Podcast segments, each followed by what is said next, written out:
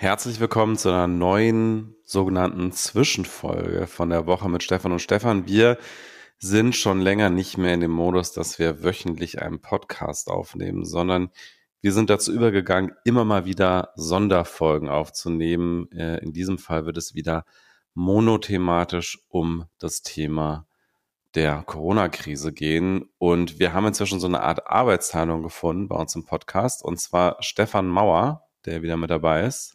Ich, jetzt bin Hallo. ich sehr gespannt, wie du das formulierst. ja. Stefan Mauer macht einfach alles und ich mache nichts außer dumme Fragen stellen. Und du dich wirklich wieder sehr, sehr tief mit dem aktuellen Stand der Forschung im Bereich des neu, ja, darf man noch neuartiges Coronavirus sagen? Wie nennt man das denn inzwischen? SARS-CoV-2 ist, glaube ich, immer noch die korrekte Überbezeichnung für diesen ganzen großen äh, Kladderadatsch, ja, mit dem wir hier Drosten sagt immer SARS-2 einfach nur, also Ach, ohne, dass er das mit dem Coronavirus ah. dazu sagt. Ah ja, okay, auch, auch nicht schlecht. Okay, also SARS-2. Du wirst uns heute nochmal auf den aktuellen Stand bringen bei SARS-2 und insbesondere auch interessante Forschungsergebnisse vorstellen, die immer noch nicht so richtig breit medial diskutiert werden. Wir hatten es ja tatsächlich häufiger in diesem Podcast, muss man ja mal lobend, äh, selbstlobend erwähnen, dass ähm, insbesondere du äh, tatsächlich Paper gefunden hast oder Forschungsberichte gefunden hast, die wir deutlich früher besprochen haben, als sie dann in der, ich sag mal, Mainstream-Presse besprochen wurden. Das war dann oft irgendwie eine Woche, manchmal sogar Monate später. Sag doch mal, wie ist denn jetzt aktuell die Lage? Ja, pass auf, ich finde das eigentlich ganz gut, da du dich jetzt ja nicht so wirklich vorbereitet hast. Richtig.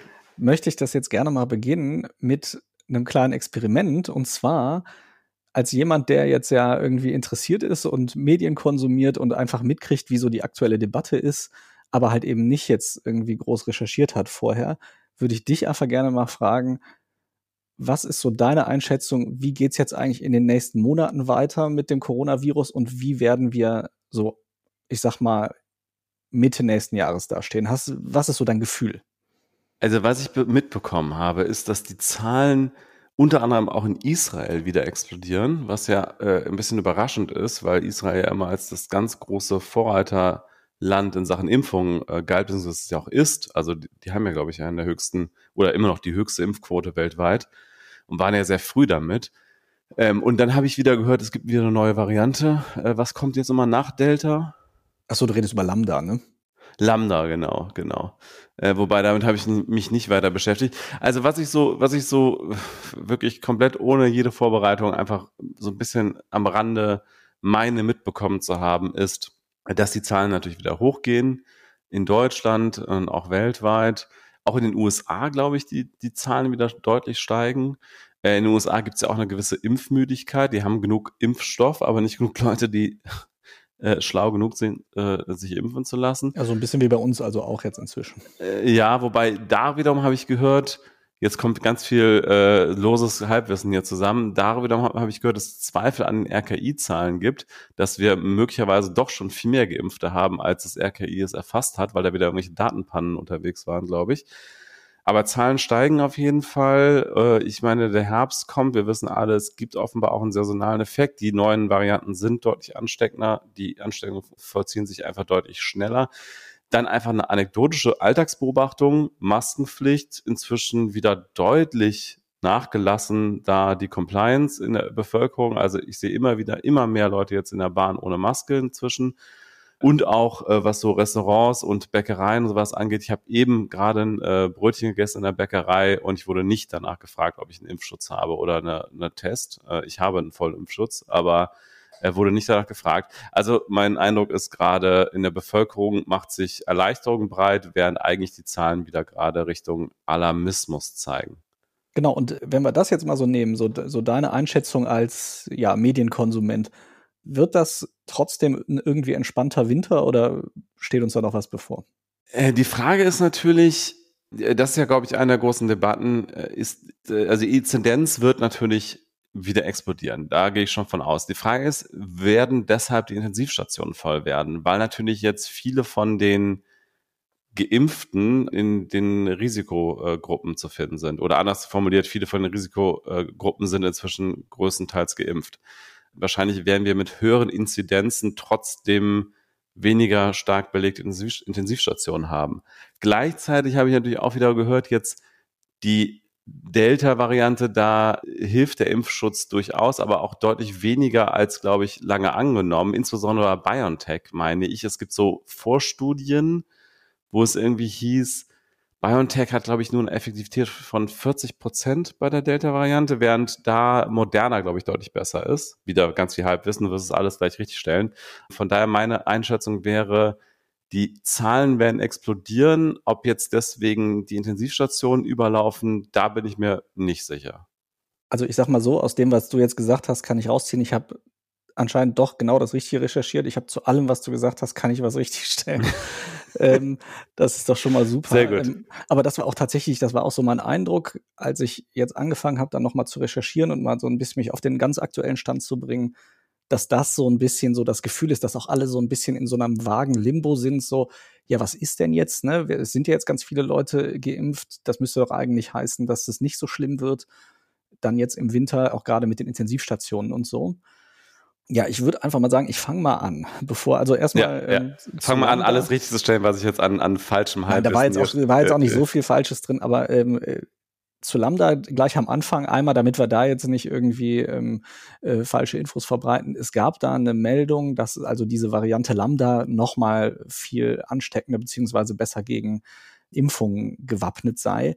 Das war eine übergeigte Überschrift, die die Kollegen, jetzt lass mich nicht lügen, ich glaube der AP gemacht haben also in der Studie stand, dass es besser gegen Impfungen sich durchsetzen kann als der Wildtyp, also das Ursprungsvirus. Und die haben daraus gemacht, Lambda noch ansteckender oder so. Ah, okay. Also ähm, das sieht aktuell nicht so aus. Also Delta ist immer noch die Variante, über die wir uns am meisten Sorgen machen müssen. Okay. Mhm.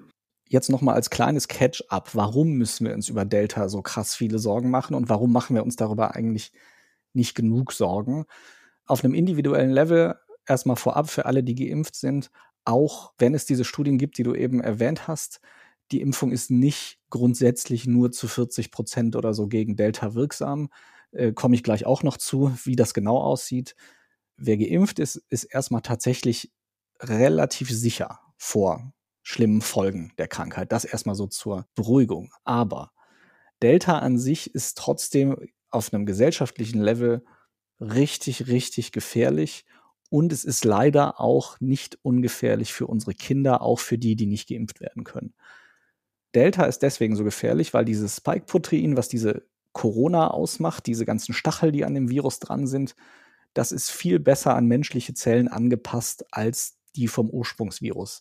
Was übrigens auch für die These spricht, dass es eine Zoonose war. Das heißt also, dass das vom Tier auf den Menschen übergegangen ist und der Mensch dann sozusagen dem Virus Gelegenheit gegeben hat, sich an ihn anzupassen. Und das ist so viel besser angepasst an den Menschen. Also wir wissen inzwischen aus Studien, wer mit Delta angesteckt ist, hat im Durchschnitt, wenn du dir die einzelnen Tage anguckst, eine 250 bis 1000-fach höhere Virenlast als jemand, der mit dem Ursprungsvirus angesteckt ist. Also wirklich richtig krasse Zahlen. Und die Viruslast steigt sehr viel schneller an, wenn man sich angesteckt hat es ist so, dass teilweise es Leute gab, die haben einen Abstrich bekommen, der wurde dann mit einem PCR-Test ausgewertet, war negativ. Und nur 16 Stunden später hatten die schon so viel Virus im Körper, dass sie ansteckend waren. Also die Zeiträume zwischen den negativen Tests und dem, dass die Virenlast so schnell anwächst, dass du Leute anstecken kannst, sind extrem verkürzt. Das heißt also schon mal, unsere Testintervalle, die wir haben, also in der Regel sind ja die, je nachdem, wo du hingehen willst, so, dass du 24 Stunden alten Schnelltest haben musst oder einen 48 Stunden alten PCR-Test.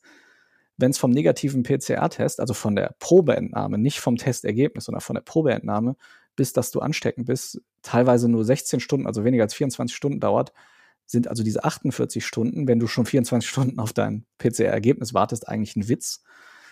Das heißt, das macht Delta extrem gefährlich.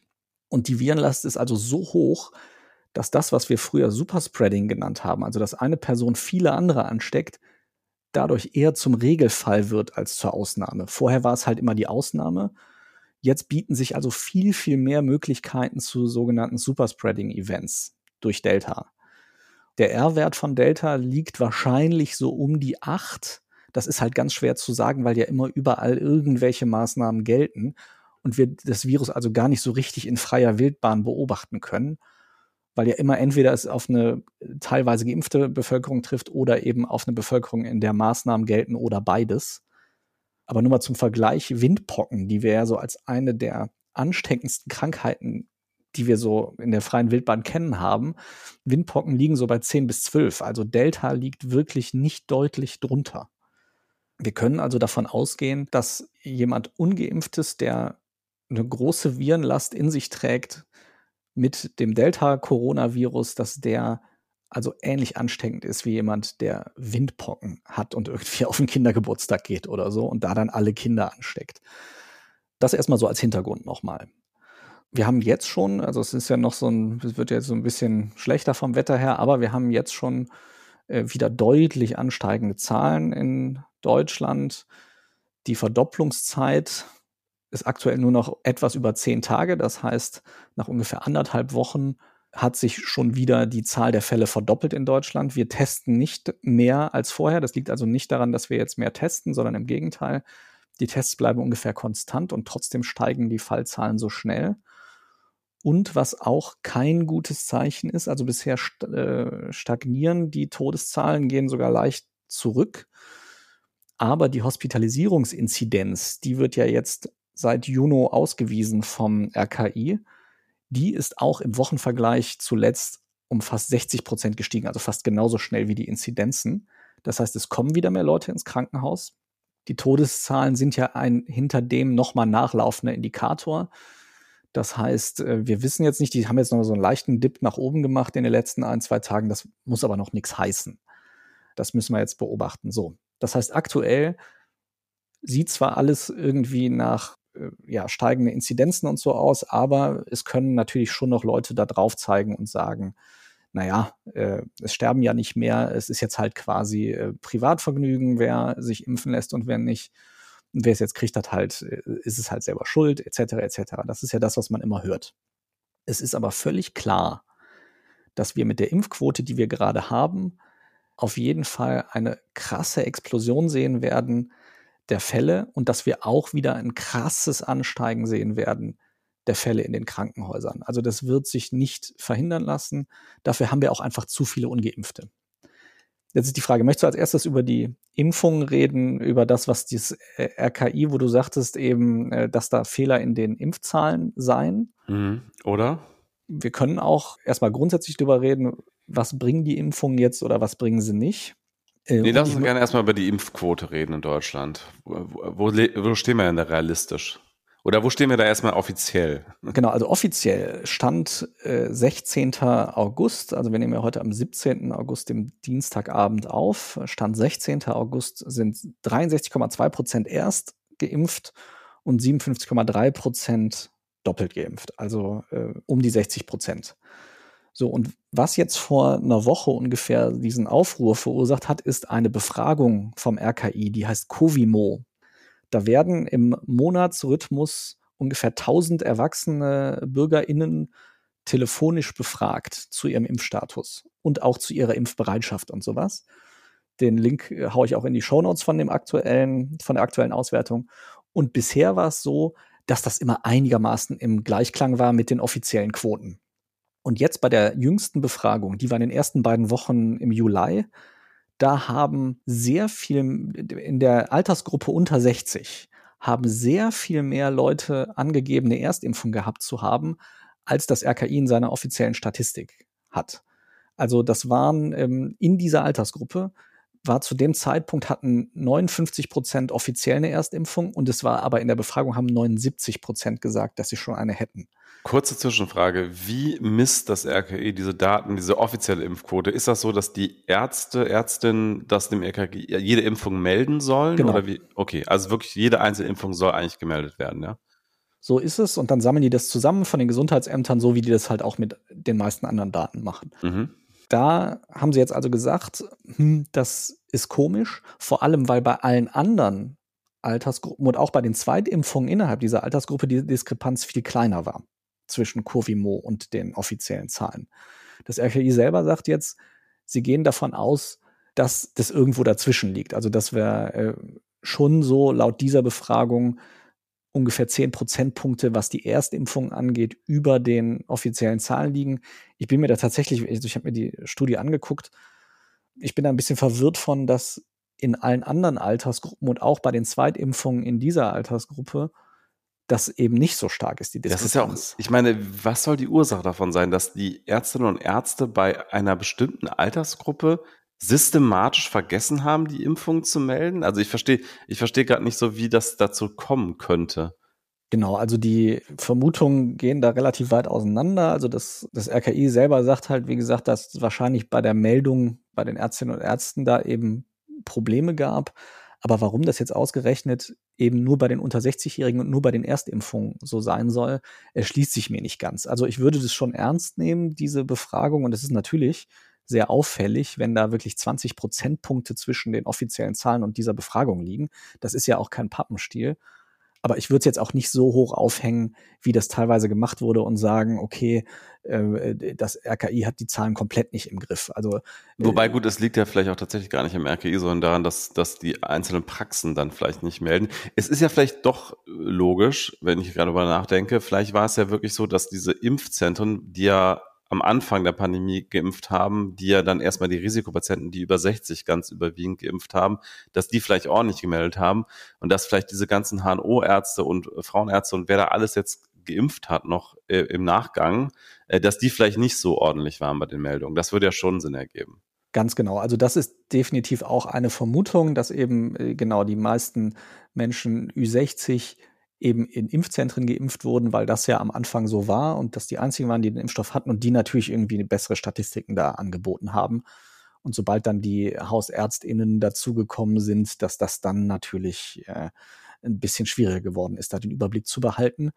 Spannend aber trotzdem, dass bei den Zweitimpfungen wiederum die Quote zu, äh, zu stimmen scheint. Es kann ja aber natürlich sein, dass die, ähm, dass aus den Praxen auch gesagt wurde, bevor wir jetzt jede Erstimpfung einzeln melden, äh, melden wir halt nur die, die komplett fertig geimpften. Mm. Also das ist schon ja. möglich. Ich erinnere mich da jetzt auch jetzt anekdotisch gerade an meine eigene Impferfahrung. Ich war ja auch bei einem HNO-Arzt äh, weit draußen in Friedenau, weil ich da früh einen Termin bekommen habe. Und bei der Erstimpfung, Erstimpfung war das halt irgendwie das totale Chaos. Das ganze Wartezimmer war voll bis oben hin mit Leuten und die haben die da durchgeschleust ohne Ende. Und bei der Zweitimpfung war alles super entspannt und die haben sich richtig viel Zeit gelassen, das irgendwie einzutragen und so weiter. Und ich kann mir sehr gut vorstellen, dass solche Umstände das auch sind, die dazu führen, dass sie dann die zweite Impfung melden und die Erstimpfung nicht. Genau, also das ist durchaus möglich und das wäre natürlich gut, wenn wir mehr Erstgeimpfte hätten, als wir denken. Ich glaube aber nicht, dass es ein riesen Gamechanger ist, so wie das jetzt berichtet wurde. Deswegen würde ich jetzt auch einfach mal zum, ja, zu, zur eigentlichen Wirksamkeit der Impfung kommen. Mhm. Also erstmal, es ist völlig unbestritten, dass wer geimpft ist, ein deutlich geringeres individuelles Risiko hat. Also in Deutschland wird ja tatsächlich sogar erhoben, welcher Anteil der Krankenhauspatienten doppelt geimpft ist. Allerdings meldet das RKI das nicht oder veröffentlicht es das nicht. Deswegen habe ich mir jetzt mal ein paar Beispiele rausgesucht aus anderen Gegenden. Ich habe zum Beispiel was gefunden aus San Diego, der US-Stadt aus Kalifornien. Da sind in den 30 Tagen bis zum 10. August 534 Menschen mit Covid ins Krankenhaus gekommen. Von diesen 534 Menschen waren nur 13 doppelt geimpft. Das heißt, das waren 2,4 Prozent doppelt geimpfte. Es wird nicht ausgewiesen, wie viele von den anderen einfach geimpft oder gar nicht geimpft waren. Aber die Prozente sprechen ja extrem für sich. Das heißt, die Wahrscheinlichkeit, dass du mit Covid ins Krankenhaus musst, ist aktuell auch, wenn Delta überall grassiert, minimal sogar unter den Leuten, unter allen, die ins Krankenhaus eingewiesen werden, machen die äh, doppelt geimpften nur ein paar Prozent aus. Und in Kalifornien ist die Impfquote ja tatsächlich auch relativ hoch. Aber wir haben ja jetzt ge gehört, ganz viel, wie du ja auch, dass die Impfwirkung nachlässt. Ich finde tatsächlich die beste Studie dazu, oder die ich gefunden habe zumindest, ist nicht die, die du gerade erwähnt hast, wo also Moderna mit BioNTech verglichen wird, sondern eine aus Israel. Und zwar haben die dort sich angeschaut, wie die Impfwirkung sich abhängig vom Impfzeitpunkt verändert. Und das ist richtig, richtig spannend. Die kommen auch auf das Ergebnis. Wenn wir über symptomatische Infektionen reden, dann hat bei allen voll geimpften, und in Israel wird ja fast nur BioNTech benutzt, hat sich die Impfwirkung bei Delta auf 41 Prozent reduziert. So, das Wirkung im Sinne von, dass die überhaupt noch irgendwie angesteckt werden können, diese Genau, also dass sie, dass sie Symptome kriegen überhaupt. Also äh, nun, Symptome also, oder positiv getestet? Das, also positiv getestet ist 39 Prozent, ist also fast genauso. Ah, ja. Das heißt also, wenn du dir die gesamte israelische Bevölkerung anguckst, die haben äh, untersucht vom 20. Juni bis zum 17. Juli. Das heißt, die haben also gesagt, in dieser Zeit alle, die krank geworden sind, wie viel Prozent weniger, also auf Bevölkerung gerechnet etc., also zu wie viel Prozent hat dich die BioNTech-Impfung komplett vor der Infektion geschützt oder komplett vor Symptomen geschützt. Und das, wie gesagt, nur noch um die 40 Prozent. Aber, und das ist ein ganz großes Aber, dann haben sie das aufgeschlüsselt dazu, wann wurdest du geimpft? Wann hast du deine zweite Dosis bekommen? Mhm. Und da siehst du, alle, die im Januar die zweite Dosis bekommen haben, da war der Schutz, also dieser Komplettschutz, nur noch 16 Prozent. Oh, wow. Bei denen, die im Februar die zweite Dosis bekommen haben, 44 Prozent. Im März knapp 70 Prozent. Und im April knapp 80 Prozent. Also ein riesenzeitlicher Unterschied, was sicherlich auch daran liegt, dass die alten Menschen zuerst geimpft wurden. Also ja, das heißt klar. nicht, dass dieser Abfall ganz so krass ist, nur über die Zeit, sondern das hat sicherlich auch was mit dem Alter zu tun. Aber es ist trotzdem ein ganz starker Indikator, dass dieser Schutz vor dieser dieser komplette Schutz, dieser fast sterile Schutz, dass der relativ schnell nachlässt. Allerdings, und das ist die sehr, sehr gute Nachricht, wenn du dir diese, diesen Schutz jetzt anguckst, also auch aufgeschlüsselt von Januar bis April, zweite Dosis, nach wie viele von den Leuten mussten, wurden vor einer Krankenhausanweisung geschützt, beziehungsweise vor einem schweren Verlauf, da sind wir bei allen deutlich über 80 Prozent, egal wann die Leute zweitgeimpft wurden das ist auch sehr logisch, wenn man sich anschaut, wie unser Immunsystem funktioniert. Also wir wissen inzwischen, dass gerade die BioNTech und Moderna-Impfungen sehr, sehr hohe Antikörperwerte hervorrufen. Das heißt, du gerade nach der Zweitimpfung ist, da, ist dein Blut wirklich überschwemmt mit Antikörpern, jetzt mal ein bisschen salopp gesagt. Und die sind halt eben auch in den Schleimhäuten der Nase, die sind in der Lunge, die sind äh, im Rachen, die sind überall. Das heißt, wenn du einigermaßen kurz nach deiner Zweitimpfung mit dem Coronavirus in Kontakt kommst, hast du so viele Antikörper im System, dass die mit einer sehr hohen Wahrscheinlichkeit das Ding abräumen, bevor das überhaupt dich anstecken kann. Ich habe dazu übrigens gehört, dass die Antikörper den Peak erreichen bei den mRNA-Impfstoffen nach sieben Tagen. Stimmt das? Weil wir ja momentan eine Regelung haben, dass wir erst nach 14 Tagen als voll geimpft gelten. Und das wäre eigentlich ein bisschen absurd, wenn nach sieben Tagen eigentlich der höchste Impfschutz da ist. Äh, das stimmt, dass also der, ähm, der, der Höhepunkt, also der Körper denkt, er ist auf dem Höhepunkt dieser simulierten Infektion, die ja eine Impfung macht, sieben bis neun Tage nach der Zweitimpfung.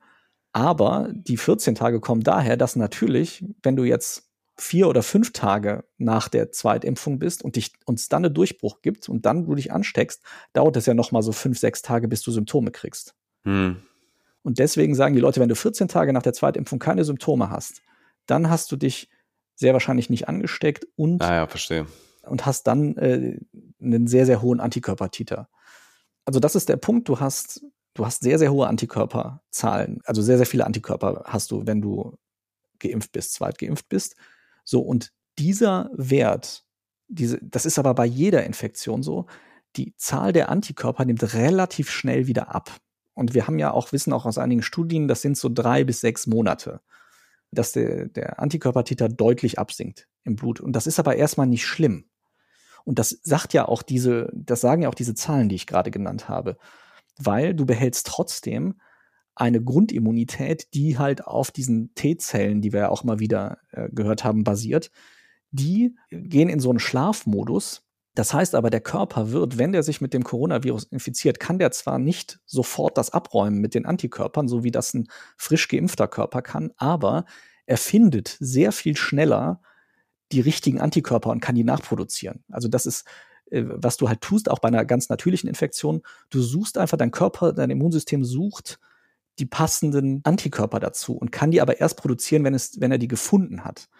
Und wenn du noch genügend schlafende T-Zellen, sage ich mal, jetzt etwas unwissenschaftlich im, im Blut hast, die aber zum äh, SARS-2-Virus passen, dann kann der Körper die sehr viel schneller aktivieren wieder. als das ein Körper kann, der das noch nicht hatte. Es gibt inzwischen auch Studien, wo die gemessen haben, wenn du eine Durchbruchsinfektion hattest, also dich trotz Zweitimpfung angesteckt hast mit Covid-19, dann haben die die CT-Werte gemessen. Also die, das ist ja dieses, woran du siehst, wie hoch deine Virenlast ist. Und da hat sich gezeigt, dass in den ersten vier Tagen nach Ansteckung die Virenlast bei einem doppelt geimpften und bei einem ungeimpften fast gleich ist. Weil der Körper eben nicht mehr die vielen Antikörper im Blut hat und seine schlafenden T-Zellen erstmal reaktivieren muss und die Antikörper nachproduzieren muss. Ab Tag 5 geht's dann runter so ein bisschen, aber noch nicht so signifikant. Ab Tag 6 ist ein erster richtiger Gap zu sehen in der Virenlast und dann geht es rapide runter bei den Geimpften und bei den Nicht-Geimpften deutlich langsamer. Also da geht es dann auch runter mit die Virenlast, aber halt viel, viel langsamer. Das heißt, auch mit einer länger zurückliegenden Zweitimpfung hast du also jetzt immer noch einen vernünftigen Schutz, zumindest vor einem schweren Verlauf, aber eben nicht davor, überhaupt krank zu werden. Was aber für den Bevölkerungsschutz auch heißt, dass du bei einer Durchbruchsinfektion, wenn du doppelt geimpft bist, aber das schon was länger zurückliegt, dass du dann schon auch ansteckend sein kannst, weil du eben am Anfang eine ähnlich hohe Virenlast hast wie jemand, der nicht geimpft ist. Du bist aber viel kürzer ansteckend. Also die Leute, die sagen, naja, du kannst ja immer noch Leute anstecken mit einer Impfung, ja, das stimmt, das ist aber kein Argument, sich nicht impfen zu lassen, weil du eben viel kürzer ansteckend bist. Zwischenfrage. Also erstens gibt es Schätzungen dazu, wie sich der R-Wert von Delta verändert bei doppelt geimpften. Also wo wir vorher bei jetzt ganz grob geschätzt acht liegen, liegen wir dann wieder bei drei oder wo liegen wir dann? Das ist die erste Frage. Und die zweite, kann man schon absehen oder gibt es Theorien dazu, wie lange dieser T-Zellenschutz anhält? Könnte es sein, dass das ein Leben lang ist? Gibt es da vergleichbare Erkenntnisse bei, bei der Influenza oder so? Kann man da was, was von ableiten oder sind wir noch völlig im Blindflug unterwegs? Oder gibt es vielleicht schon auch schon einzelne Patienten, bei denen die Impfung so lange zurückliegt, dass man schon sagen kann, auch der T-Zellenschutz, der, der nimmt ab mit der Zeit? Also das sind sehr spezifische Fragen und ich bin ja jetzt auch kein Mediziner. Ja. Also das mit dem R-Wert kann ich dir überhaupt nicht sagen, keine Ahnung. Wie lang der die Grundimmunität hält, also die, ich gehe davon aus, bei dem, was ich halt aus meinem Biologieunterricht noch über das Immunsystem weiß, also du wirst denke ich, schon dein Leben lang besser geschützt sein als jemand, der nie mit dem Virus in Kontakt gekommen ist oder mit einer Impfung, wenn du eine Impfung hattest. Wie stark oder wie schnell das zurückgeht, das steht, glaube ich, noch in den Sternen. Es ist gerade so, gerade bei Menschen, die ein eher schwaches Immunsystem haben, dürfte das nicht ewig sein. Also es wird ja jetzt auch schon darüber diskutiert, Menschen, die eben zur Risikogruppe gehören, jetzt schon eine Drittimpfung zu geben. Und ich meine, es gibt das erste Bundesland, wo die ersten äh, Boosterimpfungen durchgeführt werden. Ich, war das Baden-Württemberg? Ich weiß nicht mehr. Ich dachte, Bundesland. in Bayern habe ich, glaube ich, gelesen. Ah, ja. Also äh, genau, in den USA wird gerade äh, drüber äh, verhandelt mit der FDA, dass nach acht Monaten Booster möglich sind. Bayern hat damit angefangen und es sollen, glaube ich, deutschlandweit ab September die ersten Leute nachgeimpft werden. Das sind ja dann in der Regel sehr alte Menschen, die dann im Januar ihre Zweitimpfung schon bekommen haben. Und da sagt man dann, okay, acht Monate nach der Zweitimpfung kommt sozusagen nochmal ein Booster. Und das bringt auch richtig viel. Also das ist bekannt, weil es gibt dazu tatsächlich auch Studien. BioNTech zum Beispiel hat auch schon in den klinischen Studien zur Zulassung, die, da waren, sind ja Leute schon geimpft worden Mitte 2020 für die klinischen Studien. Und da wurden einige von geboostert im Dezember 2020, Januar 2021, als der Impfstoff gerade frisch zugelassen war wurden für die Studien schon Leute drittgeimpft. Und das hat tatsächlich gezeigt, damals gab es ja Delta noch nicht, aber man hat das getestet, dann das Serum von diesen Patienten und Patientinnen auch zum Beispiel gegen die äh, Mutante, die aus Südafrika kam. Jetzt weiß ich gar nicht mehr, welche, welche Buchstaben die hatte. Jedenfalls kam raus, dass wirklich die Antikörperzahl gegen die, auch gegen Mutanten sich deutlich erhöht, um das 10 bis 20-fache durch eine Drittimpfung. Das heißt, du wirst danach mit sehr hoher Wahrscheinlichkeit wieder eine ganze Weile auch steril immun sein oder zumindest zu 90 Prozent oder so steril immun sein und wirst wahrscheinlich auch nochmal eine geboostete T-Zellen-Antwort kriegen. Das heißt, diese Immunität dürfte dann nochmal was länger halten. Aber wie lange das genau ist, das wissen wir nicht. Das ist übrigens auch was, ne, mit dieser, diesen drei bis sechs Monaten, die die Antikörper halten. Das ist auch noch mal was, was wichtig ist für deinen, was du, für den Vergleich Moderna BioNTech, den du eben genannt hast, weil in der Studie, die du jetzt sagst, wo es heißt, Moderna hätte eine deutlich höhere Wirksamkeit auch gegen symptomatische Infektionen als BioNTech, in dieser Studie ist nicht ausgewiesen, wann die Leute zweitgeimpft wurden. Und deswegen kann man davon ausgehen, weil ja mit BioNTech am Anfang viel mehr geimpft wurde, dass da auch einfach ein höherer Prozentsatz Leute in dieser Studie ist, wo einfach die BioNTech-Impfung länger zurückliegt. Hm, verstehe. Also weiß man nicht, denn die Zahlen sind nicht da, aber das ist zumindest eine Vermutung, die man anstellen kann. Und deswegen hast du auf die israelische Studie verwiesen, genau. die zwar nur aus BioNTech-Geimpften besteht, aber wo klar ist, dass der Zeitverlauf einfach sehr, sehr relevant dafür ist, ja. Genau, und ich, ich gehe einfach davon aus, weil am Ende arbeiten die Impfungen ja alle mit dem menschlichen Immunsystem. Und das ist ja nun mal der gemeinsame Nenner da. Und äh, also die haben ja alle das Spike-Protein, was sie nachbauen, die äh, eben äh, das, über das ich eben schon gesprochen habe, die Impfung. Und wenn bei dem einen Impfstoff das nach einer gewissen Zeit nachlässt, dann liegt die Vermutung zumindest sehr nahe, dass das auch bei einem anderen so ist. Ja, und damit kommen wir dann auch eigentlich schon wieder zu einer ja, sehr politischen Debatte, nämlich, machen wir das jetzt mit diesen Booster-Shots, mit diesen Drittimpfungen und nehmen damit natürlich vielen, vielen Ländern, die immer noch verzweifelt auf Impfstoff warten, diesen Impfstoff weg. Oder sagen wir halt, naja, wir haben immerhin einen Schutz vor schweren Verläufen für ganz viele Menschen. Das soll erstmal reichen und wir geben jetzt unsere Drittdosen ab an Länder, die noch nicht mal Erst- oder Zweitimpfungen gemacht haben. Das hat tatsächlich auch für uns dann wiederum eine Relevanz, weil es ist völlig klar, das wissen wir inzwischen auch, je weniger Menschen in der Bevölkerung geimpft sind, desto höher ist die Wahrscheinlichkeit, dass wir Mutationen sehen. Also Impfungen schützen vor Mutationen. Und gerade so teilgeimpfte Bevölkerung, wie wir sie jetzt in ganz vielen Ländern wie auch in Deutschland haben, das ist ein ganz wunderbarer äh, Nährboden für weitere Mutationen.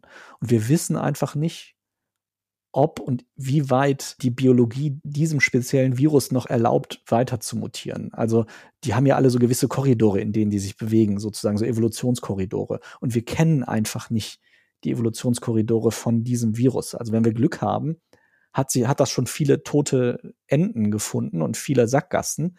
Wenn wir Pech haben, aber auch nicht, und das findet doch noch mal irgendwie einen Weg, um wirklich komplett durch die bisher angewendeten Impfungen durchzubrechen. Also das ist durchaus auch eine richtig große politische Entscheidung, die im Moment, so wie es aussieht, in fast allen Ländern so getroffen wird, dass wir halt eben den Booster machen und die Drittimpfung machen.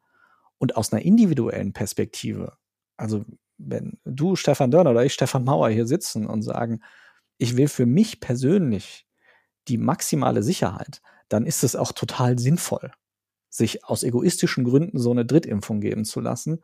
Es ist aber eben nicht jetzt aus, wenn wir, wenn wir die Weltgemeinschaft und auch den, den weiteren Verlauf dieser Pandemie uns angucken, ist das nicht so einfach, diese Entscheidung. Und ich hatte noch eine Studie in meiner Twitter-Timeline gesehen, wo es auch um diese kritische Phase ging, in der ein größerer Teil der Bevölkerung geimpft ist und deshalb die Maßnahmen zurückgefahren werden, weil dann die Inzidenzen sinken und äh, wo es dann hieß, das ist genau diese Phase, wo dann wieder das Virus eine große Chance hat zu mutieren, weil es dann unter den noch nicht geimpften dann doch genug Angriffsfläche gibt und wenn dann die Maßnahmen zurückgefahren werden, dass dann eben dadurch die, die Mutationsgeschwindigkeit wieder deutlich erhöht wird und dann wieder neue Varianten entstehen können. Also von daher, ähm, es wäre halt wahrscheinlich sehr rational äh, und wir wissen ja inzwischen nach äh, anderthalb Jahren Pandemie, dass die Menschheit leider deutlich weniger rational ist, als man sich das wünschen würde, aber es wäre wahrscheinlich sehr rational, auch in Phasen von einer hohen Impfquote noch die Maßnahmen beizubehalten, um genau das nicht passieren zu lassen. Genau, also es geht gar nicht so sehr um die Maßnahmen an sich, aber es ist auf jeden Fall sehr sinnvoll, in Bevölkerungen mit gerade wachsender Impfquote die Inzidenzen niedrig zu halten. Wie man das mhm. jetzt macht. Ja. Also es ist ja nicht, die Maßnahmen haben ja keinen Selbstzweck, sondern die haben ja, die sollen ja natürlich am Ende dafür sorgen, dass wir eben nicht so hohe Fallzahlen haben. Aber in einer teilgeimpften Bevölkerung die Inzidenz unkontrolliert steigen zu lassen, ist auf jeden Fall eine sehr, sehr, sehr, sehr schlechte Idee. Und man vergisst das ja immer. Aber wenn wir eine sieben Tage Inzidenz von 100 haben, dann heißt das, dass sich innerhalb von sieben Tagen, also einer Woche, ein Promille der Bevölkerung ansteckt. Also wenn du 30 Prozent ungeimpfte Bevölkerung hast, kannst du dir mal ausrechnen, wie lange du die auf 100 halten kannst, die Inzidenz. Das ist eine ganze Weile. Ich stelle jetzt noch mal ein paar dumme Fragen, weil ich einfach so, so viel Halbwissen immer habe. Und jetzt mal hier der, der selbst erarbeitete Experte da am Start ist. So wie, wie ich mich erinnere, hieß es ja mal, dass die USA irgendwie, ich glaube, ihre eigene Bevölkerung dreimal impfen könnten oder so mit dem, was sie da bestellt haben und was sie auf Lager haben. Und jetzt gleichzeitig haben wir jetzt gerade eine Impfquote in den USA, die meine ich inzwischen sogar niedriger ist als in Deutschland, weil einfach die Impfunwilligkeit so groß ist dort. Könnten die jetzt nicht anfangen, die Welt mit Impfstoff zu fluten, weil die ganzen Impfdosen, die rumliegen, sowieso keiner nimmt in den USA? Ja, zu fluten vielleicht nicht, aber sie haben ja relativ viel übrig und das ist tatsächlich auch so. Also die exportieren jetzt auch schon Impfdosen, weil gerade BioNTech sich ja auch nicht so ewig hält. Also das muss ja richtig krass tiefgekühlt werden, was aber dann natürlich in vielen Ländern auch wieder ein Problem ist, weil du kannst ja, äh, ich habe mal sowas gelesen, ich habe allerdings jetzt da jetzt nicht die Studie mir rausgeschrieben, das heißt, das kann ich jetzt nur aus dem Gedächtnis sagen. Aber ich habe äh, gelesen, also die haben so einen äh, Maßstab angelegt, wie viele Menschen haben nicht die Möglichkeit, in ihrem Land, wenn du da BioNTech hinbringst, innerhalb von fünf Kilometern von ihrem Wohnort sich impfen zu lassen. Und da gibt es halt gerade in ärmeren Ländern sind das unendlich viele. Da hätte dann auch so eine Spende nur einen begrenzten Einfluss auf das Pandemiegeschehen. Aber auf der anderen Seite, also in vielen Ländern ist die Impfquote so niedrig, dass das zumindest zum aktuellen Zeitpunkt trotzdem natürlich gigantisch hilft und helfen würde, da einfach mehr Impfdosen davon zu haben. Wie gesagt, das tun ja auch viele Länder schon dass die die Sachen hin und her äh, schicken und exportieren. Und das ist ja auch total sinnvoll. Also wenn jetzt in der weltweit immer noch krass grassierenden Pandemie da jetzt Impfdosen vernichtet würden, weil sie eben schlecht werden und keiner sie haben will, das wäre wirklich eine Katastrophe. Und zumindest im Moment sieht es nicht so aus, als würde das passieren, aber es ist immer noch so, dass weltweit viel zu langsam geimpft wird und dass wir auf jeden Fall gerade jetzt im Winter nochmal eine ganz, ganz großes Risiko haben, dass wir da also auch weitere Mutationen sehen werden. Und dann nochmal so eine Frage bezüglich der verschiedenen Länder und ihrer, ihrer Maßnahmen. Also was ich auch noch am Rande mitbekommen habe, ist, dass Neuseeland mit dieser Zero-Covid-Strategie jetzt doch gescheitert ist. Also dass sie dann doch wieder jetzt einige Fälle hatten, also dass sie offenbar da nicht, es nicht geschafft haben, da, da auf dem niedrigen Niveau zu bleiben. Anders als zum Beispiel Taiwan. Ich glaube, die haben immer noch so irgendwie nur ein, zwei Fälle pro Tag oder so. Woran liegt das? Weißt du das? In allen Ländern gab es jetzt zumindest Ausbrüche, auch in den äh, No-Covid-Ländern. Also sowohl in Australien als auch in Neuseeland. Es gab, ich glaube, auch in Singapur gab es, das habe ich aber jetzt nicht im Kopf. Und das liegt an Delta. Also Delta ist einfach viel, viel schwieriger einzufangen. Die Leute werden schneller ansteckend, die werden ansteckender und sind auch länger ansteckend, weil sie eben so eine viel höhere Viruslast haben im Körper. Das ist eben nicht mit den alten Methoden einzufangen oder zumindest nicht so leicht. Und das, das kann, das rutscht viel schneller durch so ein Sicherheitsnetz durch als das alte Virus. Ja. Und das sorgt am Ende dafür, dass du diese, diese großen Ausbrüche dann kriegst. Und du kannst es immer noch mit harten Lockdowns irgendwie in den Griff kriegen, aber halt nicht so hundertprozentig. Also, worüber wir jetzt reden, und das ist einfach, also das muss man einfach mal sagen, mit Delta ist die Wahrscheinlichkeit, das, was ja letztes Jahr immer wieder propagiert wurde, zu sagen, wir müssen auf Null runter und am besten weltweit und dieses Virus, wenn wir Glück haben, vielleicht sogar wieder auslöschen, das dass es das einfach Tisch, nicht mehr gibt, das ist vom Tisch. Also das war auch vorher eigentlich schon vom Tisch, weil irgendwo in irgendeinem Langzeitkranken hätte das schon weiter überlebt. Aber das ist damit komplett vom Tisch, würde ich jetzt als Nicht-Epidemiologe sagen. Ich sehe zumindest keine Chance, wie wir das wieder komplett loswerden könnten.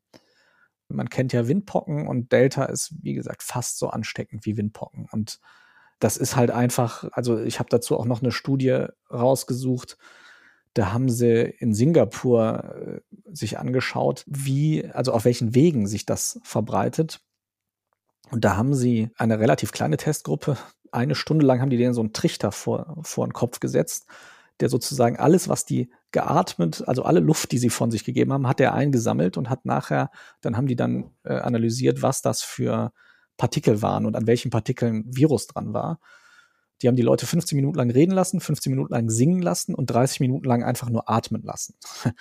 Und dabei kam raus, dass 85 Prozent der Virenpartikel, also die haben nicht die einzelnen Viren gemessen, sondern wie viel Virus-RNA da dran hing an den Partikeln.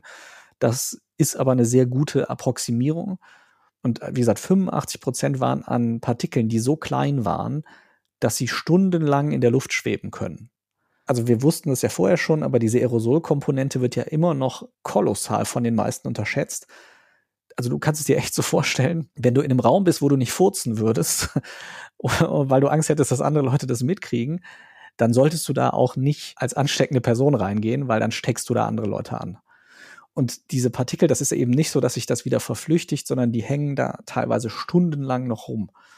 Auch noch äh, interessant an der ganzen Geschichte, die, wie gesagt, die haben ja die gleiche Zeit äh, geredet und gesungen, wie sie nur geatmet haben. Und 94 Prozent der Viren wurden ausgestoßen beim Singen und beim Reden. Ja, deswegen waren ja auch Kirchen, wo gesungen wurde, so ein Superspreading-Event, so ein beliebtes. Äh, Im Grunde kann man ja inzwischen sagen, also wer die nächsten Jahre auf dieser Welt verbringen wird in der Zivilisation, der wird entweder äh, mit der Impfung in Kontakt kommen oder mit dem Virus halt direkt. Also kann, kann man sich im Grunde aussuchen. Ähm, und da habe ich mich ganz klar für die Impfung entschieden. Dann noch die Frage, warum ist es so, dass diese Länder wie jetzt berühmterweise Schweden, wo ja jetzt schon sehr lange weniger Maßnahmen in, in Kraft sind als in vielen anderen Ländern. Warum ist es trotzdem so, dass da die Zahlen äh, nur etwas schlechter sind, aber nicht völlig explodieren? Liegt es dann am doch am individuellen Risikoverhalten der Menschen, dass sie dann eben doch sich privat zurückhalten oder gibt es dazu Erkenntnisse inzwischen? Also ich kenne keine neuen, da habe ich jetzt nichts drüber gelesen in den letzten Wochen das würde, wurde ja immer so gesagt, dass da also einfach auch ein anderes individuelles Risikoverhalten ist, dass die Bevölkerung da anders drauf ist. Ich meine, wenn man sich anguckt, wie hier in Deutschland teilweise die Debatte läuft, kann ich mir das schon auch vorstellen. Also wie viele Leute irgendwie in so einer Maske plötzlich das ultimative Unterdrückungssymbol sehen und irgendwie sagen, ich muss die aber jetzt ausziehen und wenn ich, sobald ich die ausziehen darf, tue ich das auch und äh, mir ist das alles egal und äh, scheiß auf Eigenverantwortung. Hauptsache, äh, ich werde zu nichts gezwungen. Kann ich mir schon vorstellen, aber das ist jetzt eher ein individueller Eindruck. Also es sind ja auch in Indien die Fälle dann nach dieser krassen Delta-Welle, die die hatten, wieder runtergegangen. Allerdings sagt man da zum Beispiel auch, da hatten es dann einfach auch schon ganz viele. Also das hat ja auch eine riesige Schneise der Verwüstung durch dieses Land gerissen. Auch das sollte man natürlich nicht unterschätzen. Also die Langzeitfolgen, da wissen wir ja auch einfach immer noch sehr wenig zu. Also ich habe auch eine Studie gefunden, der ist auch richtig krass. Also in The Lancet ähm, ist die erschienen, auch schon peer-reviewed, also kein Preprint aus dem Imperial College in London. Und die machen so eine Art IQ-Test regelmäßig mit Leuten.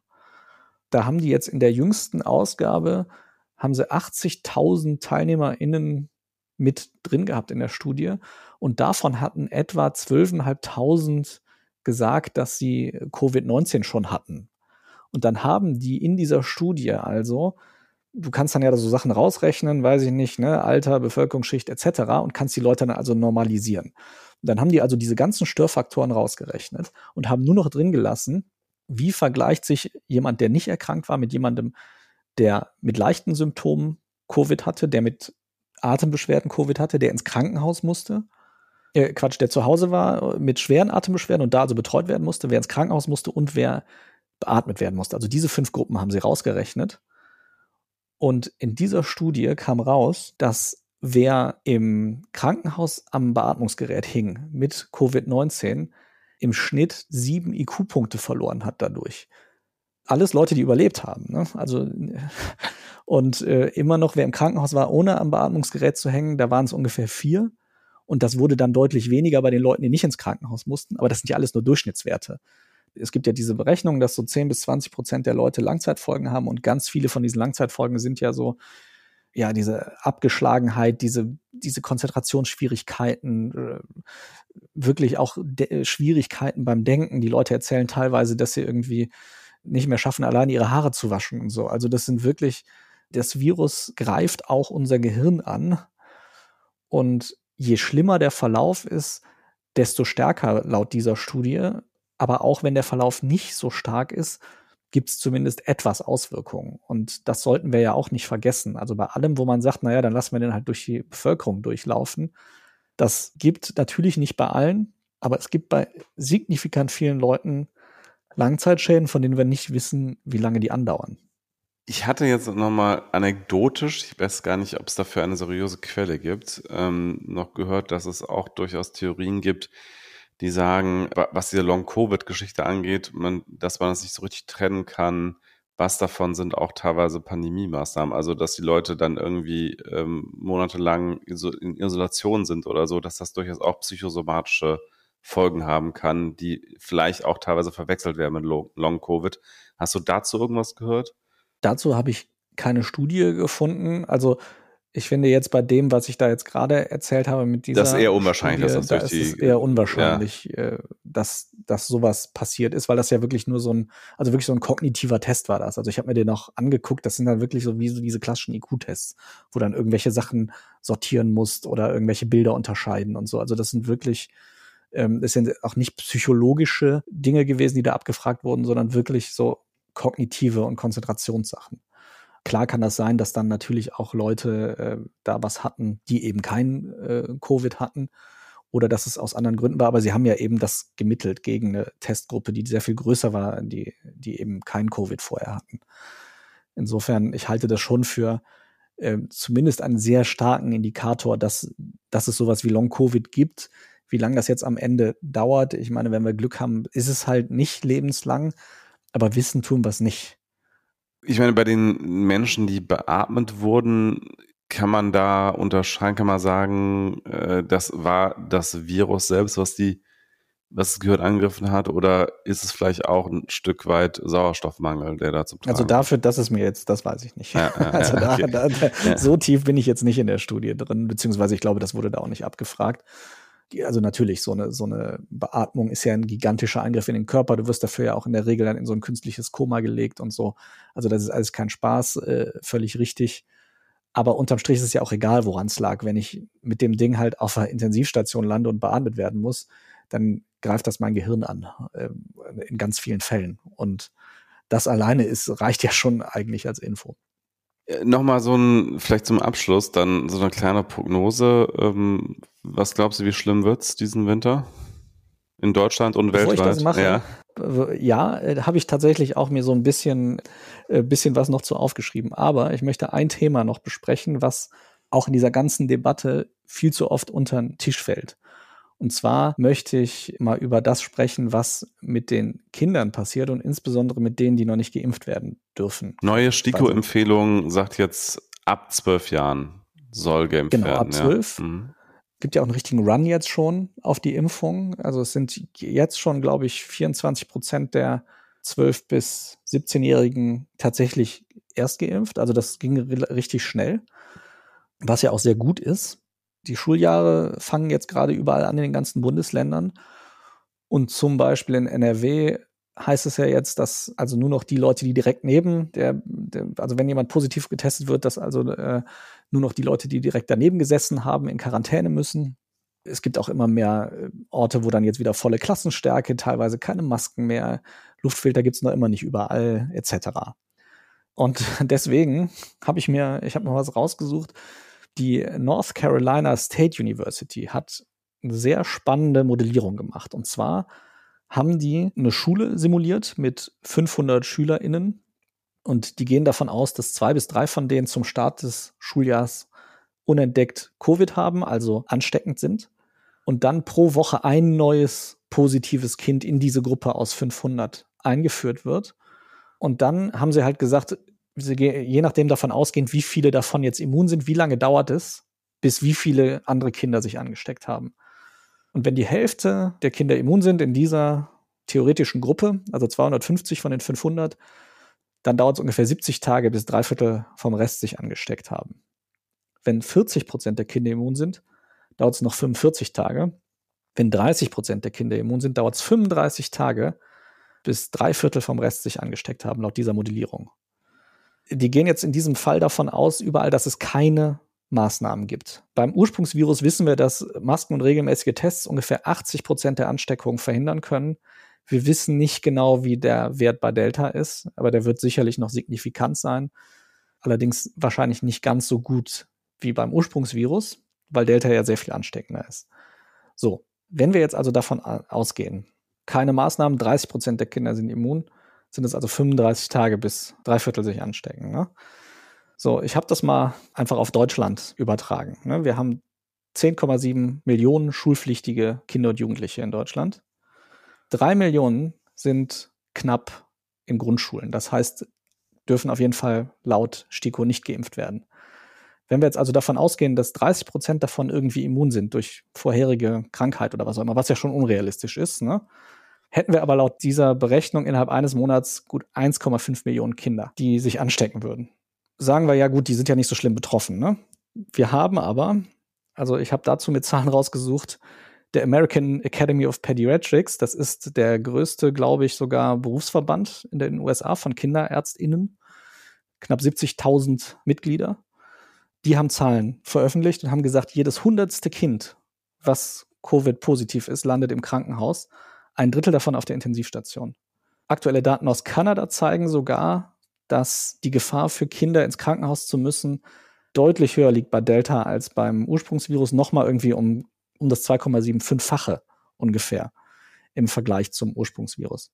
Viele Zahlen jetzt genannt. So, ich rechne das nochmal um. Gehen wir also davon aus, ein Prozent der Kinder in Deutschland, die sich anstecken müssen ins Krankenhaus. Wenn wir wirklich bei 1,5 Millionen landen würden, ne, wären das 15.000 in 35 Tagen, davon 5.000 auf der Intensivstation. Und da, wir reden jetzt nur über die Grundschule. Keine anderen Kinder, keine Kita, keine weiterführende Schule. Wenn wir die Sekundarstufe 1 nehmen, wo ja auch noch viele zwölf oder jünger sind, das sind nochmal 4 Millionen. Und äh, selbst wenn wir deutlich kleinere Zahlen nehmen, also wenn wir jetzt sagen, okay, es sind vielleicht nicht, ne, ich hatte jetzt nur die Grundschüler äh, genommen und das waren dann ungefähr 5000 so in meiner Daumenrechnung, ne? Wenn wir dann noch die weiterführen, wenn wir die Kita-Kinder dazu nehmen, selbst wenn wir dann trotzdem die Zahl nochmal kleiner machen und sagen, okay, das sind, ähm, ne, wenn wir das dazu rechnen, müssten es ja eigentlich 10.000 oder noch mehr sein, aber sagen wir, es sind irgendwie, keine Ahnung, 2000 oder so. 2000 Kinder, die auf die Intensivstation müssen innerhalb eines Monats. Und laut dem Divi-Intensivregister haben wir 855 freie Kinderintensivbetten in Deutschland gerade, plus eine Notreserve von etwas über 400. So, das heißt, wir würden mit einem Fünftel der Zahlen, die ich da jetzt gerade ausgerechnet habe, würden wir die Kinderintensivbetten überlasten. Und da ist noch nicht einmal berücksichtigt, dass eventuell auch Kinder, wer weiß wie lange, Langzeitsymptome haben können bei Erwachsenen sind es ja, wie gesagt, 10 bis 20 Prozent mit anhaltenden Symptomen. Und so ein Kind hat ja potenziell sein Leben lang davon. Und das ist ja deutlich länger als bei den meisten anderen von uns. Diese krassen Zahlen, wenn wir das da wirklich unkontrolliert durchlaufen ließen, was ja zum Glück nicht überall passieren soll. Aber es gibt ja immer mehr Debatten darüber, brauchen wir noch eine Maskenpflicht in den Schulen? Brauchen wir wirklich die Luftfilter? Den Kindern passiert doch nichts also es gibt auch ganz viele, zumindest einzelne Berichte aus den USA, wo also wirklich kleine Kinder, kleine Kinder auf Intensivstationen sterben mit Covid-19. Es ist deutlich seltener. Die sind weniger gefährdet als ältere, aber sie sind nicht ungefährdet. Gerade bei so kleinen Kindern finde ich das krass, dass wir da mit so Zahlen hantieren und sagen, na ja, das sind ja nur, weiß ich nicht, ein äh, paar Promille oder was auch immer, die, die dann da schwerer von betroffen werden. Wie gesagt, wenn wir uns angucken, mehr als 10 Millionen schulpflichtige Kinder und Jugendliche in Deutschland.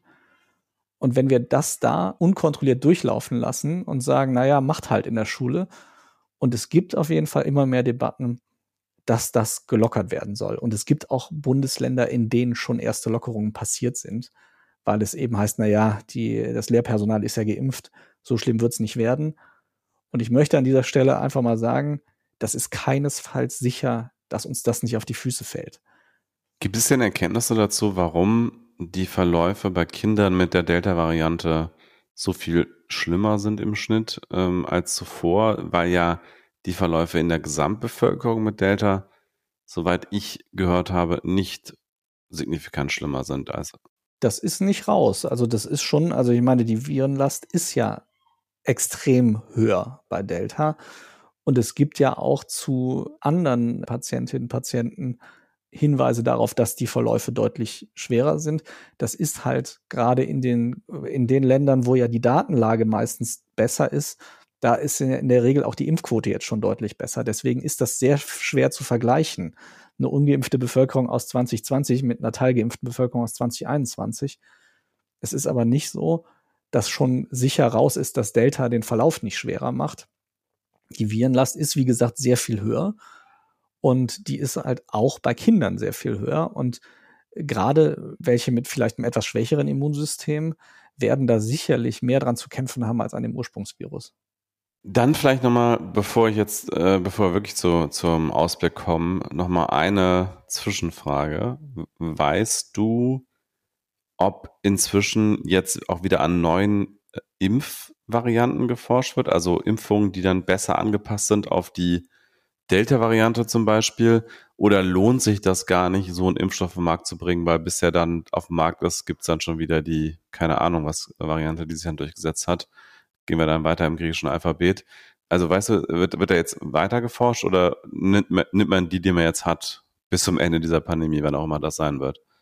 Also von BioNTech gibt es schon einen Delta-Impfstoff, ah. der ist gerade, ich weiß gar nicht, ob sie jetzt angefangen haben, schon oder ob der jetzt in den Anfang September erst anfängt, aber auf jeden Fall geht der in die klinische Erprobung gerade.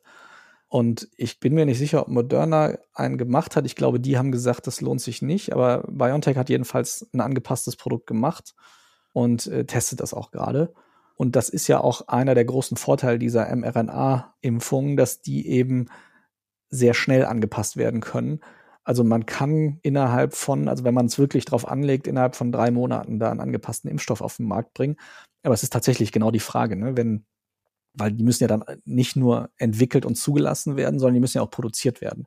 Und wenn ich jetzt fünf verschiedene Impfstoffvarianten habe, muss ich die ja auch alle an fünf verschiedenen Standorten wahrscheinlich produzieren oder so. Das macht natürlich die Pandemiebekämpfung auch komplizierter. Das heißt, solange der Impfstoff, der wir haben, good enough ist, ne, gut genug, ist das sicherlich einfacher, auch wenn ich mir das weltweit angucke, damit zu arbeiten. Aber es gibt durchaus die Möglichkeit, den anzupassen.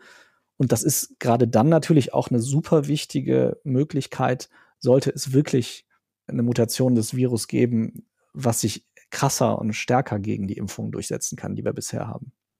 Okay, wir haben jetzt auch schon über eine Stunde geredet. Wollen wir dann zu dem, zu dem Ausblick kommen, zu der Prognose? Ja, äh, können wir gerne machen. Ähm, also wir befinden uns auf jeden Fall in einer anderen äh, Phase, als wir es letztes Jahr im Herbst hatten. Alleine diesen Winter wird, denke ich, die Mehrheit der Menschen mit diesem Virus in Kontakt kommen. Und dann ist es halt ein Unterschied, bist du geimpft, bist du nicht geimpft, wie lange ist deine Impfung her? das wird wahrscheinlich schon für viele, viele Menschen in diesem Winter passieren, so ansteckend wie Delta ist. Und je mehr Ungeimpfte dabei sind, desto schneller breitet es sich aus, desto schlimmer ist die Krankheit für die ganze Gesellschaft und desto wahrscheinlicher sind natürlich auch Mutationen. Wir sind da nicht vorgefeit. Wenn wir wirklich alles loslassen an Maßnahmen, dann sind wir nicht davor gefeit, dass wir eventuell nochmal unser Gesundheitssystem überlasten. Das ist keine sichere Sache. Es ist deswegen, werden wir wahrscheinlich so schnell, zumindest weil wir vernünftig sind, ich meine, Lindner hat ja gerade auch gefordert, Maskenpflicht soll weg für Geimpfte, dabei ist das ja nach allem, was ich gerade erzählt habe, gerade wenn die Impfung ein bisschen länger zurückliegt, Quatsch. Also wir werden, wenn, zumindest wenn wir uns vernünftig verhalten wollen, die Masken so schnell nicht mehr los. Zumindest in diesem Winter noch nicht. Wir werden wahrscheinlich auch immer noch Angst vor Innenräumen haben müssen, wenn wir nicht mit dem Virus in Kontakt kommen wollen, weil wir eben immer noch nicht genügend Wert legen auf vernünftigen Luftaustausch, vernünftige Filterung. Noch nicht mal in allen Schulen gibt's das. Es wäre absolut machbar, dieses Virus viel stärker einzudämmen mit guter Filterung, mit guter Lüftung, auch im Winter. Dass wir das aber nicht genügend machen, nimmt uns eine Riesenwaffe gegen dieses Virus weg. Und die Hoffnung vieler, dass die Impfung alleine uns da rausbringt, die wird sich nicht erfüllen. Das wird nicht passieren. Äh, zumindest nicht in diesem Winter, wahrscheinlich auch noch nicht im nächsten, wenn wir so weitermachen. Das ist aber sehr schwer vorauszusehen. Das heißt, also wenn ich auf einem individuellen Level, wenn ich mich schützen will, ist wahrscheinlich irgendwann im Laufe des Winters eine Drittimpfung sinnvoll, wissend, dass ich damit natürlich irgendwie so die gesamtweltweite Pandemie ein bisschen negativ beeinflusse. Es ist auf jeden Fall sinnvoll, wenn ich irgendwie ein Betreiber bin von irgendwelchen Dingen, die im Innenraum passieren, sich vor dem Winter vernünftig damit auseinanderzusetzen, wie kriege ich die Luft so gefiltert, dass die Aerosole nicht mehr so gefährlich sind. Und wir werden wahrscheinlich, da ja auch die Impfquoten sehr unterschiedlich sind regional, werden wir sowohl saisonale als auch lokale Ausbrüche sehen. Wie halt von anderen Krankheiten ja teilweise auch. Wenn die Mutationen dann weitergehen, wir wissen ja auch nicht, wie schnell das geht, wird es wahrscheinlich tatsächlich nötig sein, irgendwann den RNA-Impfstoff anzupassen. Und dann werden wir auch sowas haben wie, dass es irgendwie ähm, Zeiten gibt, die ein bisschen unsicherer sind, wenn also gerade eine Mutation auf dem Vormarsch ist, gegen die es eben noch keinen starken Impfstoff gibt. Und es wird Zeiten geben, in denen wir besser geschützt sind. Ein wirklicher Gamechanger dagegen, den kann es eigentlich nur geben, wenn wir die Impfquote extrem erhöhen, also wirklich auf deutlich über 90 Prozent kommen. Oder wenn wir Medikamente haben, um wirklich die Krankheit Covid-19 zu behandeln, weil die haben wir ja immer noch nicht. Also wir haben ja eine Prävention durch die Impfung, aber wir haben ja nur ganz wenige Medikamente, die zwar die ein bisschen abschwächen können, aber die müssen zu bestimmten Zeitpunkten der Krankheit gegeben werden. Die sind also auch nicht grundsätzlich wirksam zu jedem Zeitpunkt, können auch nicht jeden und jede retten.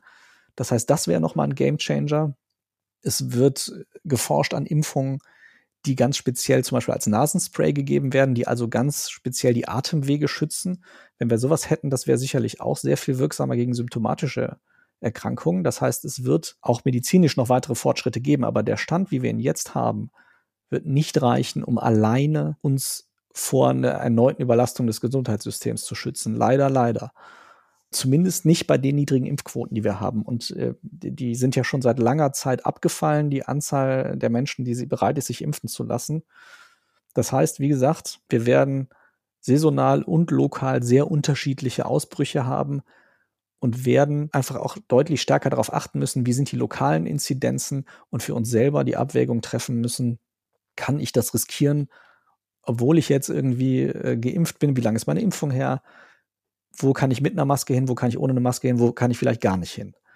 Also das ist die individuelle Entscheidung und die gesellschaftliche Entscheidung wird sich sicherlich auch noch mal darauf konzentrieren müssen, was machen wir mit den Kindern, was machen wir mit den Leuten, die sich nicht impfen lassen können ja, was erlauben wir grundsätzlich allen auf eigenes Risiko und wie weit wollen wir auch das Medizinsystem schützen?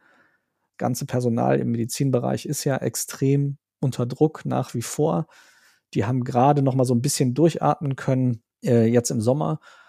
Ich kann mir vorstellen, dass es da eine Menge Menschen gibt, die da sehr auf dem Zahnfleisch gehen und die wahrscheinlich einfach alles hinschmeißen, wenn wir ihnen jetzt noch mal so einen Winter bescheren wie den letzten. Also da äh, wird es sicherlich noch mal viele Debatten geben und auch viele politische Debatten, wie sie jetzt teilweise schon gibt, nach dem Motto, darf ich in bestimmte Räume nur noch rein, wenn ich geimpft bin oder halt getestet. Aber was ich ja gerade erzählt habe, also diese 24 Stunden Zeit seit einem Schnelltest, dass die vergehen dürfen und ich trotzdem noch irgendwo rein darf, das ist eigentlich viel zu lang für die Delta-Variante. Und das heißt, diese Debatten werden weitergehen. Und wenn wir es nicht irgendwie schaffen, unsere Impfquote noch signifikant zu erhöhen, dann wird das in diesem Winter auf jeden Fall nicht reichen um uns irgendwie vor solchen negativen Auswirkungen zu schützen. Und äh, sehen wir jetzt schon in den steigenden Inzidenzen. Und das ist eine große politische Diskussion. Und ich bin echt sehr gespannt, wie das in den nächsten Wochen und wahrscheinlich Monaten noch weitergeführt wird. Ja, das sind ja dann doch leider eher düstere Aussicht, Aussichten. Bei dem PCR-Test ist es ja, glaube ich, sogar so, dass da so 72 Stunden vergehen dürfen. Es gibt teilweise bestimmte Szenarien, in denen bis zu 72 Stunden vergehen dürfen. Und das ist natürlich auch so schnell, wie die Virenlast bei Delta ansteigt, ist das natürlich auch Quatsch. Das heißt also, die Pandemie bleibt uns erhalten. Wir haben die Impfquote von 90 Prozent ganz sicherlich erreicht. Ja, vielleicht werden wir sie nie erreichen, weil wir einfach einen so hohen Anteil von Menschen haben, die aus welchen Gründen auch immer sich nicht impfen lassen möchten. Ich meine, Letz, also es, es gibt ja dann, wir, es gibt ja durch, also die Leute, die sich nicht impfen lassen, die werden ja krank und die werden ja dadurch auch eine gewisse Immunität kriegen. Ja, ja. Äh, also wir werden irgendwann eine Quote an Leuten haben, die groß genug ist, die äh, da irgendwie einen Schutz vorhaben. Die Frage ist nur, mit welchen Kosten kommen wir dahin? Genau. Ja. Wie erkaufen wir uns das einmal durch Langzeitfolgen bei den Betroffenen im äh, Medizinsystem und so? Also es ist jetzt ja nicht so, dass wir jetzt jedes Jahr wieder davor stehen und sagen, ah, wir haben 30 Prozent Ungeimpfte, die, die Fälle gehen wieder hoch.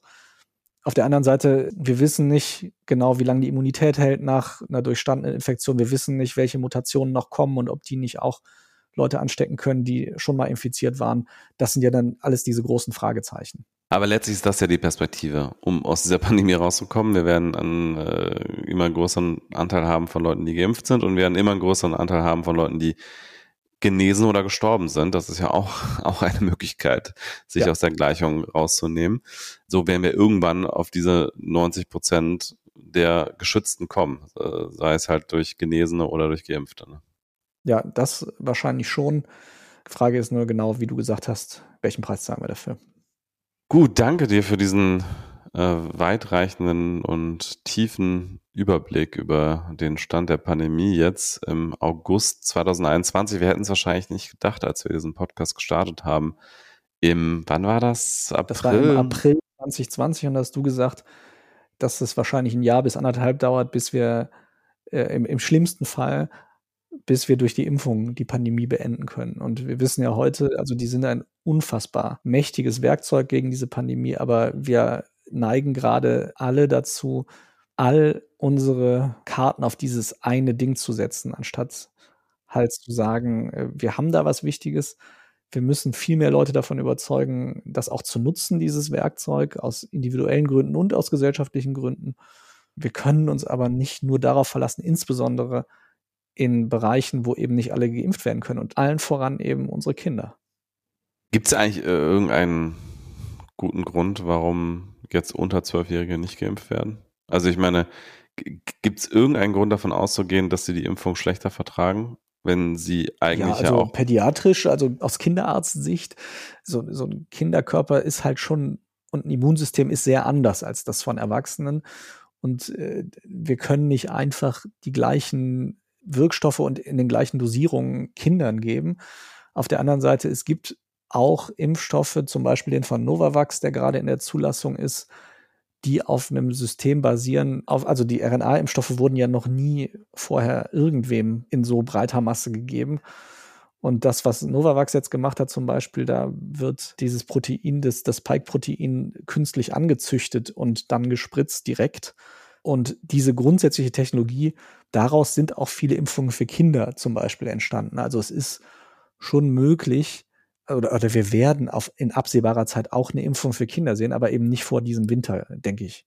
Zumindest in diesem Winter also lassen wir die relativ ungeschützt äh, da jetzt rumlaufen und äh, dieses Risiko tragen. Was ist eigentlich aus dem CureVac-Impfstoff geworden? Hast du nicht mitbekommen? Hatte weniger als 50 Prozent Wirksamkeit. Ach so, stimmt, stimmt, stimmt, ja. Und Sanofi? Sanofi ist immer noch, arbeitet immer noch dran, aber die haben ja schon vor einem Jahr gesagt, dass sie frühestens zum Jahreswechsel 21, 22 fertig sind. Ah, okay. Gut, dann würde ich sagen, mit diesem Ausblick können wir es dann auch beenden. Das ist wahrscheinlich wieder einer der längsten Podcasts in dieser. Wir haben deutlich Geschichte. über eine Stunde gequatscht jetzt, ja. Ja, geworden, aber es war ja auch sehr interessant. Äh, danke nochmal, danke euch allen fürs Zuhören und Durchhalten und lasst euch impfen. Das ist so ein gutes Schlusswort. Danke auch von mir und auch von mir die Bitte, wer es noch nicht ist, lasst euch impfen. Ich habe es gemacht. Ich bin äh, seitdem äh, nochmal klüger geworden. Du hast IQ-Punkte dazu äh, gewonnen. Ich, hab, ich, ich bin mir sicher, ich habe mindestens sieben IQ-Punkte dazu gewonnen. Genau. Dann bis bald und tschüss. Tschüss.